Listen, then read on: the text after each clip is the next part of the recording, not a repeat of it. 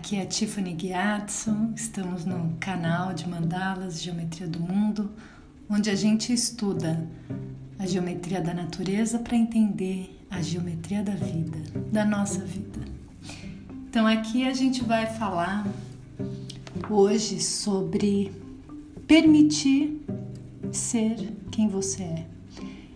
Isso de primeira instância parece bem óbvio, quem somos nós a não ser nós mesmas, não é? Mas eu acho que vocês concordam comigo quando existe uma diferença e uma diferença contraditória entre o mundo externo das nossas ações, nossas falas e do mundo interno do que a gente pensa e sente. E quando esses dois mundos não estão dançando a mesma música, assim por dizer, gera sofrimento. Gera sofrimento nos dois mundos. Nem o interno, nem o externo está feliz. Eu tento fazer o que está certo, né, na expectativa dos outros, mas dentro de mim uma voz grita e gostaria de poder se expressar de uma maneira diferente sem criar confusão, sem criar decepção, não é? Mas no fundo, no, no final a gente vai acabar decepcionando alguém, e se não alguém de fora, alguém de dentro, nós mesmos. Então eu acho que na vida a gente sempre está procurando no fundo esse equilíbrio dos dois mundos. É, em conjunção com o mundo dos outros, né? É como eu imagino vários planetas que se orbitam e tentam não colidir e e assim a gente a gente tenta fazer a nossa jornada aqui na vida. Mas uma coisa também a gente interpreta muito mal. A gente interpreta de que fazer o que eu quero quer dizer fazer uma coisa muito errada. Fazer o que ser contra alguém ou é, fazer algo é, contra a sociedade, algo revolucionário, algo, enfim, sempre quando eu falo, ah, eu vou ser eu mesmo e fazer o que eu quero, existe uma reação de, de espanto e de medo sutil nessa mensagem. Ah, ela vai fazer o que ela quer, então isso quer dizer que ela vai chutar o balde, né? E, e, e eu acho que de novo, nosso jeito de pensar muito dualista, né? Se não é branco, ah, se não é branco é preto, né? É aquela coisa 880.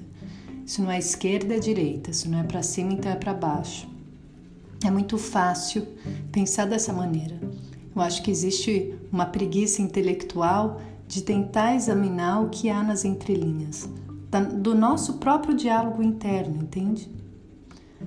Então, eu acho que fazer o que eu quero, ser eu mesma, expressar quem eu sou, quer dizer simplesmente ouvir o mundo interior e achar uma forma, com sabedoria, de expressar, de ser coerente na expressão do meu mundo externo. E aí, mais uma vez, a arte ajuda muito, né? Porque a gente pode treinar essa expressão de forma impessoal sobre o papel, sobre a dança em frente do espelho, em cima do palco, onde for. A arte serve demais para a gente achar é, meios viáveis de expressar esse mundo interno que às vezes não cabe numa, numa relação, numa vida, numa família. Mas isso é um, um aspecto, um, um meio, né?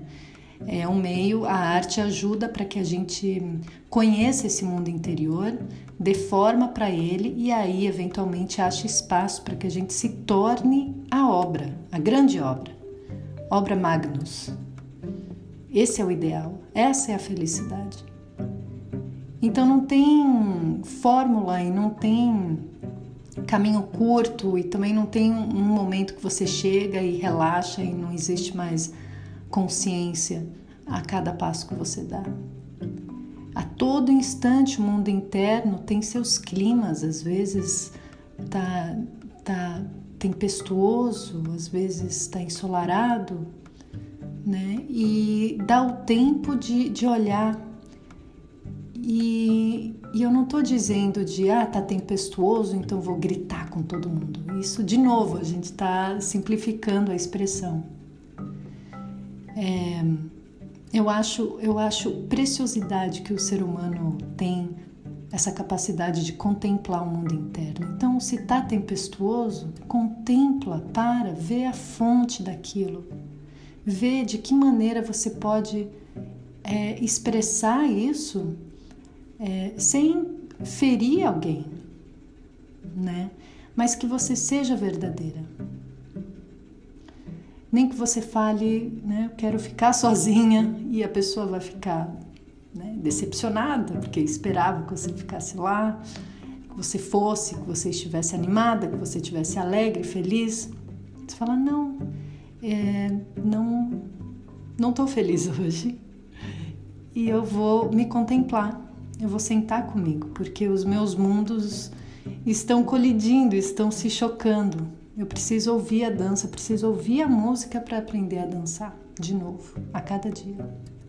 Acho que é uma bela meditação de manhã é, é se, se perguntar quem sou eu hoje, como estou e realmente olhar e como eu gostaria de ser. Eu cumprindo a minha missão de essência.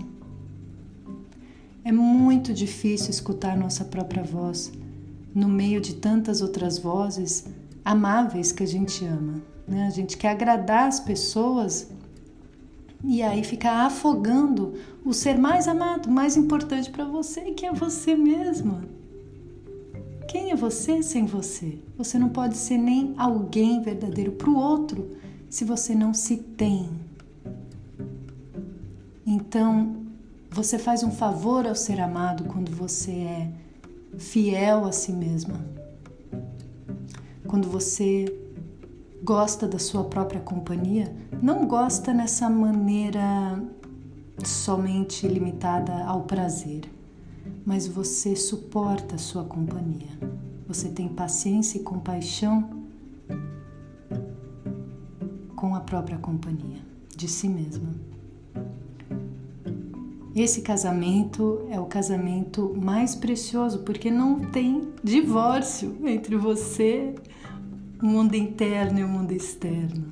Onde você for, te acompanha. Te acompanha, a companhia te acompanha. Esse é o, esse é o casamento, em primeiro lugar, antes de qualquer outro, qual você deve fazer votos de fidelidade ser fiel a si mesma. E isso não quer dizer ir contra os outros. Talvez não agradar os outros exatamente. Se te traz grande alegria ver o outro feliz, segue a dança. Mas às vezes a gente faz uma coisa com aperto no coração. Isso é um sinal e a gente vê os sinais. Então escuta o sinal e normalmente é na pausa, na contemplação, no isolamento e poder se entender para poder então expressar. Esse é o primeiro fundamento também de uma arte autêntica. Senão você também copia os outros e você também aprende a agradar os outros na sua arte. É essencial para uma arte autêntica você ser sincera e fazer arte, inclusive com as coisas desagradáveis. Se alguém te fala que horror, como é que você pode fazer algo assim? Ou criticar o desenho e você sentar ali em companhia da tua arte e observar sem julgamento. Sem julgamento. Não é a, a mãe, né, quando tem um filho e às vezes o filho se rebela, adolescente, aquela coisa. É, a gente ama ele mesmo assim e a gente aceita. Então, os, os nossos desenhos, nossas criações são filhos.